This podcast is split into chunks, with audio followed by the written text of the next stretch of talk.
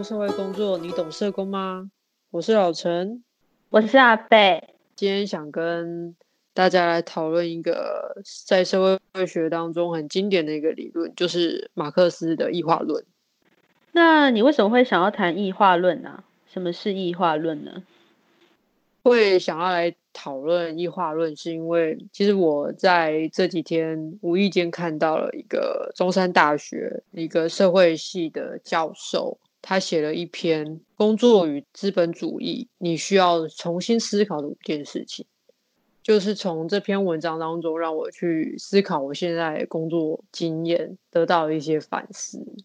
那他其中里面有提到一些有关异化的东西。所以就希望今天来一起来讨论这样。那什么是异化呢？其实简单来说，呃，异化论有分几个层面。那第一个就是跟一个人跟他的工作内容产生异化，跟他的生产性产生异化。呃，接下来我们会以一个做鞋的工人来做一个例子。如果这工人认为做鞋子这件事情跟他的人生是没有关系的，是没有成就感的，是跟他所生活上没有连接的，那我们可以说他跟生产鞋子这个行为产生异化。那第二个是说，我们跟生产的产品产生异化，就是说做鞋的这个工人。他必须透过可能是货币，或者是更多的买卖的管道去获得那个产品，不能直接去取得，就是需要透过一个更市场机制的方式获得它所生产的这个产品。那这样我们可以说，它跟这个产品产生异化。最后呢，就是呃人跟人之间的异化，就是说其实制造。这个鞋子的工人是有很多人的，可是可能大家都在制作鞋的某一个环节里面工作，所以你跟他人是不会有任何互动，大家都只专注自己的，产生这个疏离感，那就可以说人跟人之间的一个异化的一个状况。那那个万教授在这篇文章里面，他有写到什么东西？万教授他其实针对。工作以及资本主义，他希望我们就是可以去重新思考五件事情。第一件事情是说，因为人的一生在工作的期间是非常的长的，那你工作是为了什么？我工作是为了可以有更好的生活。因为现在有很多上班族，其实他只是为了寻求一份薪水。糊口度日这样子，他对于他工作的内容是没有很感兴趣，或是跟他所喜欢的事情是没有关系的，或是对于他的人生目标是没有连接的。这个部分，万教授他的观点是认为，那他可能被异化了。我觉得企业在这个方面其实可以是去做一些努力。就是你在可能应征这一位员工的时候，你就要去确保他说公司的愿景跟他个人的一个职涯发展，他的想法、他的蓝图是不是一致的？那当这两者是一致的时候，他可能就比较不会像是只领一份薪水，而是有跟这个工作产生一些连接跟关系。这样子的话，他的异化感可能就不会这么重。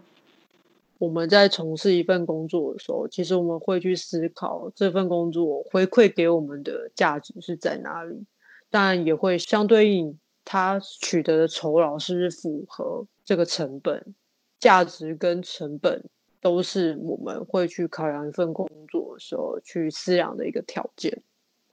那假如我们这个工作者认为这份工作是有价值的，一定是会提升他对于这份工作的成就感。甚至效能，那对于企业是一个正向的影响。嗯嗯，万教授他想要第二件事情告诉我们的是说，正如刚刚所说的，假如这个工作者他对于他的工作是是感到没有兴趣的，或者是他其实正在被异化当中，那他为了要更有生活的目标，他可能去利用他下班时间，或者是其他额外的休闲时间去做他更有兴趣的事情。这些事情可能是不支薪的，没有酬劳的，像是志工或者是实习，来透过其他的工作内容去取得他所想要、他所追求的人生目标。嗯，但是这样的过程当中，其实是牺牲这个工作者他可能更多的心力，跟就是工作的时间拉长了。那阿伯，你有没有做过像是志工啊，或者是实习这种没有支薪的一个工作？我有做过，就是没有支付我薪水的事情，就是像因为我现在在 Podcast 产业，那我对于 Podcast 它的一些呃研究所的研究，或者是博士生的研究，都是觉得呃他们都其实可以为了这个产业更好。那我在那个我们的 Podcast 社团里面就有看到，就是说他们希望可以访问到一些 Podcaster，就是有在制作 Podcast 的经验，或者是之前在广播电台的经验的人。那这个的话，他们其实是不支薪的，就是看大家有没有意愿是想要帮帮他们。就我刚刚讲的，就是我很希望这个产业变得更好，所以我就很希望说我可以透过我个人的经验去贡献给这个研究生。所以对我来讲，它是一件。呃，我不想拿酬劳，但是又可以很满足我的成就感的一件事情。的确，就是为了自己有兴趣的或者想经营的产业，自己投入进去是一个很棒的过程。不过，万教授也其实也在提醒我们一件事情：这些不知心的人力，其实是可以去补足一些专职人力的部分。阿贝。就是，其实很多时候有很多工作，其实不需要透过一个专职的人力去从事。那透过这一些可能是非专业或者是志工，去经过一个训练的课程，来从事这一些专业人力的工作。你认同这样子的运作模式吗？嗯、呃，我很认同啊，因为。就是每个工作一定都会有比较简单的部分，就像牙医好了，牙医他一定会有一些，比如说拿器具啊，或者是呃，可能帮客人冲牙齿啊这类型的比较简单的工作，可以透过牙医助理去做。所以其实这样的工作，呃，让牙医助理来分担，其实也是对专业者是一个，也是一个帮忙，但不一定会被取代，我觉得。嗯，另外一个角度来看，如果透过这一些训练，可以减低专职人力的一些事务性的事物，那可以让他在专业的层面发挥更大的效益。嗯，回到这个文章，要告诉我们第三件事情：假如现在有个年轻人，他一直很积极的去呃投履历，但是呃，比较可惜，就是没有一个企业愿意雇佣他。那阿贝，你觉得这会是他个人的问题，还是说这是一个社会环境的问题？我觉得跟这个年轻人他拥有的技能是不是被现在的社会上，就是他们呃可能企业所开发的一些人工智慧机器人做的工作所取代。像比如说，现在在电视产业里面有开发出来一个机器人，它是可以部分的取代记者的工作，他可以把一些股票的一些分析数据等等的，可以透过每天把数字 key 进去，然后它就自动可以产出文章。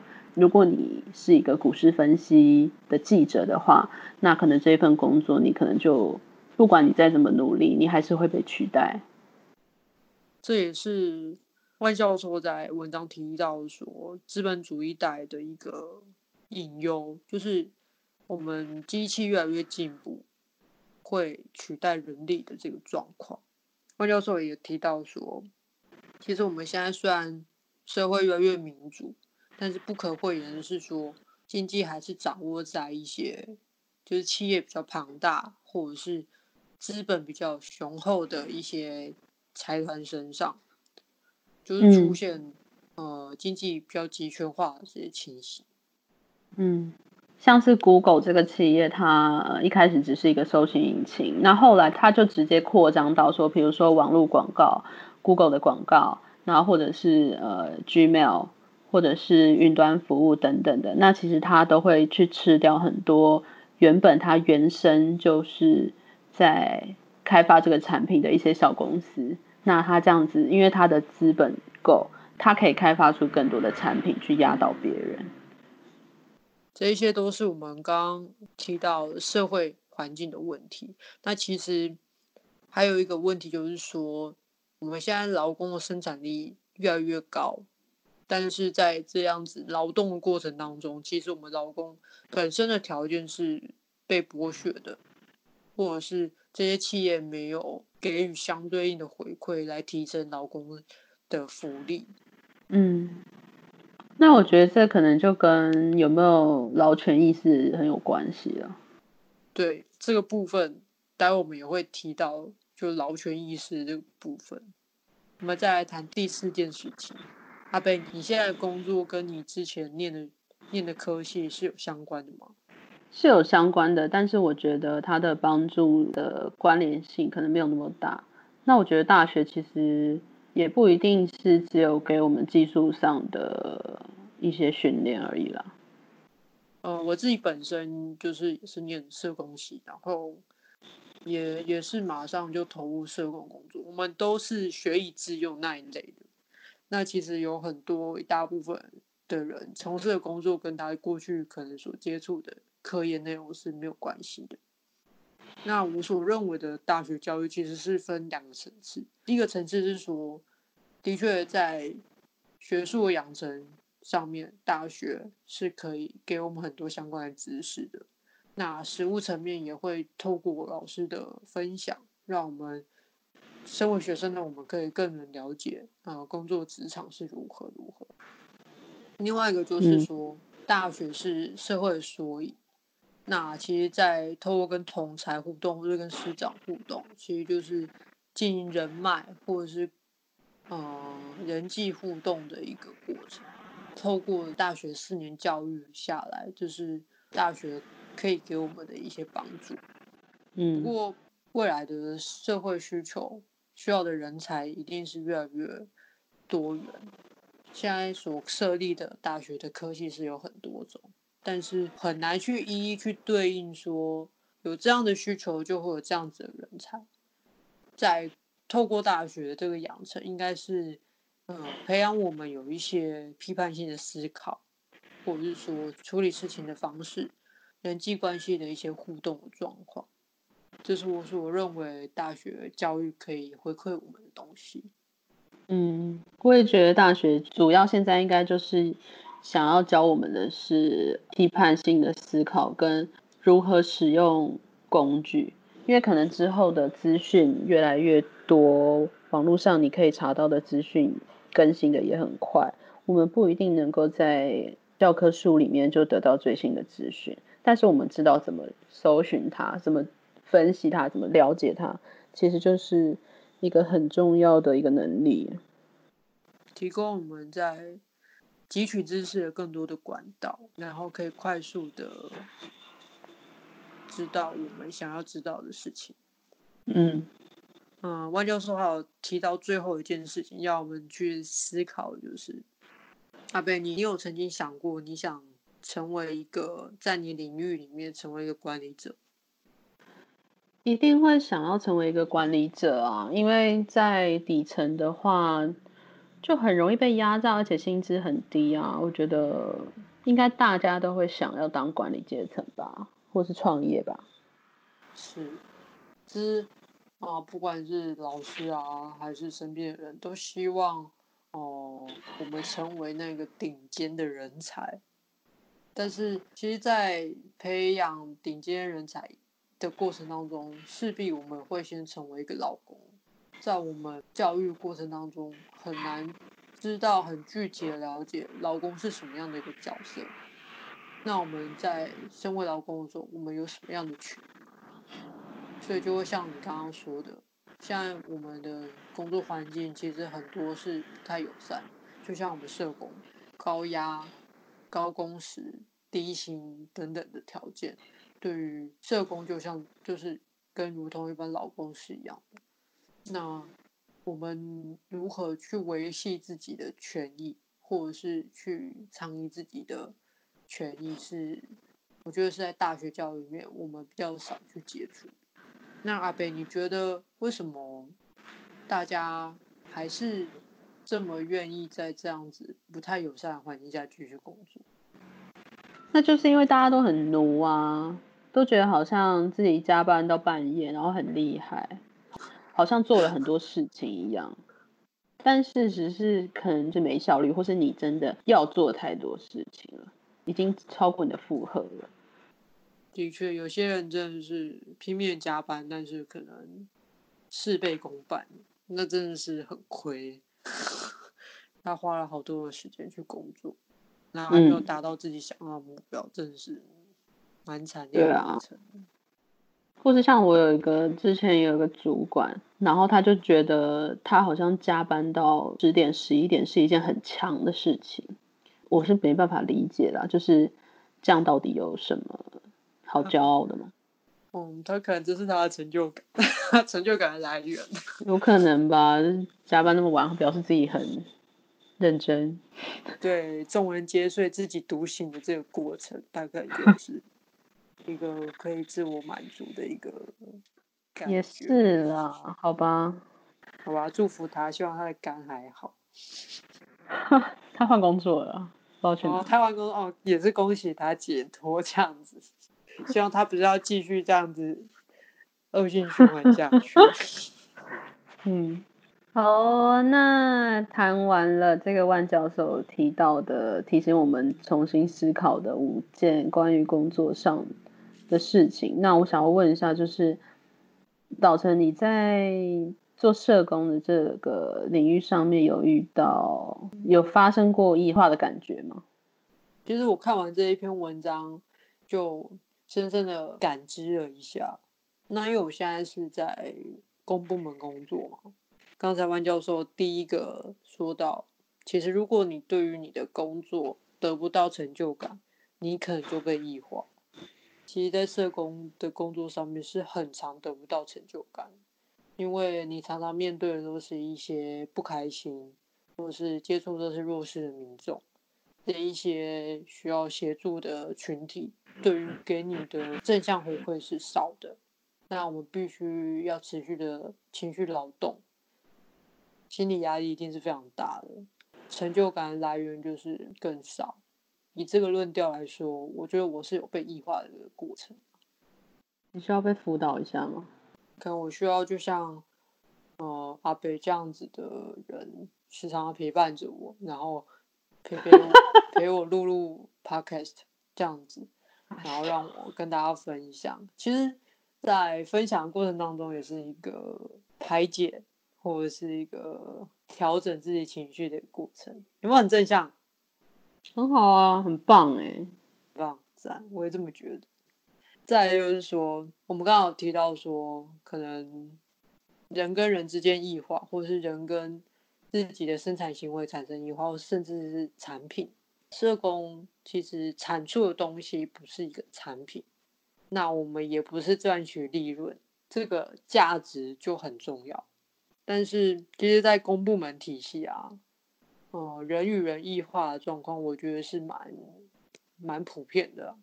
就是说，大家都是很专精自己的业务上面，那业务跟业务之间又没有什么相关。那其实久而久之，就像一个工厂一样，大家都只做一个部分一个部分，没有互动，那人与人之间的关系就越来越疏离。公部门又是一个很科层的组织。最上面跟最下面那个异化程度更高，因为我跟你的看的东西是不一样。